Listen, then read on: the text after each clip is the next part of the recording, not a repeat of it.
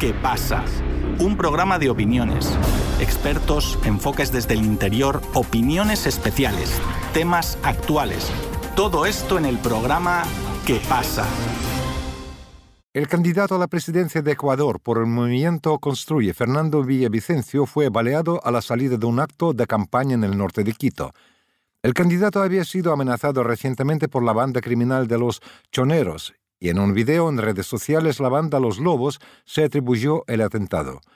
El movimiento Construye deberá nombrar rápidamente un reemplazo para la fórmula presidencial, ya que la elección tendrá lugar el 20 de agosto. Nuestro compañero Sebastián Tapia, desde Buenos Aires, Argentina, continúa con más detalles. Muchas gracias, Víctor. La violencia política en el Ecuador llegó a su punto más alto en esta campaña electoral. Fernando Villavicencio, candidato a presidente por el movimiento Construye, fue asesinado en un tiroteo a la salida de un acto proselitista en el norte de la ciudad de Quito. Este es el octavo asesinato de un político en el último año en Ecuador. En el ataque fueron heridas otras nueve personas, incluyendo un asambleísta y dos policías. Uno de los atacantes fue detenido en el acto, pero falleció por las heridas recibidas al intercambiar fuego con el personal de seguridad. Otras seis personas fueron detenidas, todas extranjeras, en relación con el hecho, aunque se supone que el autor material de la muerte es el atacante ya fallecido. Villavicencio fue miembro de la Asamblea Nacional disuelta por la muerte cruzada, en la que presidía la Comisión de Fiscalización, que preparó el juicio político contra el presidente Guillermo Lazo, aunque el mismo, Villavicencio, consideraba que no había mérito para este proceso pero el candidato llegó a la política a través de su trabajo periodístico de investigación, en el que denunció la corrupción en el ámbito petrolero durante los gobiernos de Correa, Moreno y Lazo. Los medios ecuatorianos no han perdido la oportunidad de recordar que mantenía un enfrentamiento con Rafael Correa y con todo el correísmo. Villavicencio había sido condenado a 18 meses de prisión por realizar falsas denuncias, pena que no cumplió por haberse exiliado a la Amazonía hasta que la condena prescribió. La investigación de Villavicencio en el caso Arroz Verde llevó a la creación de la causa Sobornos 2012-2016, que condenó el presidente Correa y que el correísmo la considera una causa falsa y una herramienta de persecución política.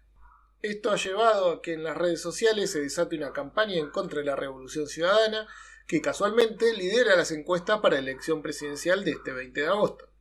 El 28 de julio pasado, Villavicencio denunció que recibió amenazas por parte del grupo delictivo organizado Los Choneros, el cual está asociado al cartel de Sinaloa en el tráfico de drogas. Tras el atentado, circuló en redes sociales un video donde se ven a 20 personas armadas atribuyéndose la autoridad del hecho.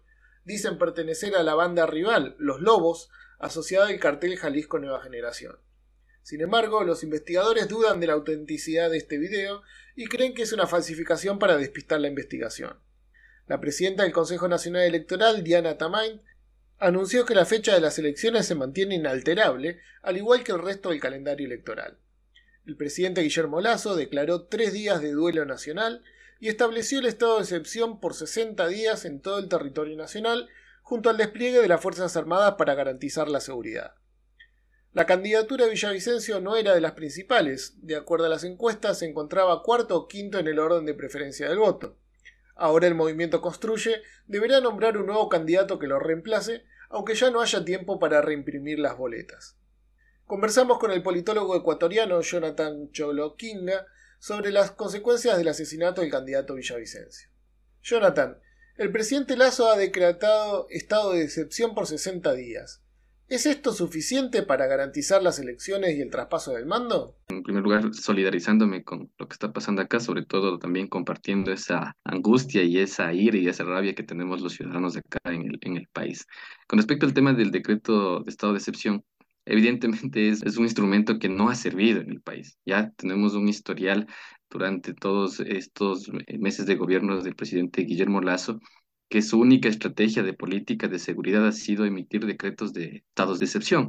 Esa estrategia contra la inseguridad no ha resultado y no ha dado resultados favorables. Y uno de los casos específicos es cuando la Corte Constitucional ya limitó la emisión de estos decretos de, de estados de excepción, ¿no? Entonces, el Estado se ha centrado en justamente algunas estrategias que creo que ya no están acorde a la necesidad de lo que necesita el país, que son el tema de los decretos de estados de excepción, el tema de los toques de queda, estamos igual a la expectativa de lo que pueda suceder acá en el país con el tema del toque de queda, el tema de control en las cárceles, que me parece que totalmente está fuera de control, no existe ese control dentro de las cárceles, el tema de protección a políticos, que se ve que totalmente no hay una protección, es decir, podemos ya darnos cuenta de que estas medidas son mínimas y no aseguran y no garantizan el desarrollo y sobre todo la convivencia entre ciudadanos, ni garantiza también unos procesos como el que se nos vienen en, en, pocos días como las elecciones. La política de seguridad totalmente está desorientada y esta falta de ejercicio del poder ejecutivo a partir de las instituciones,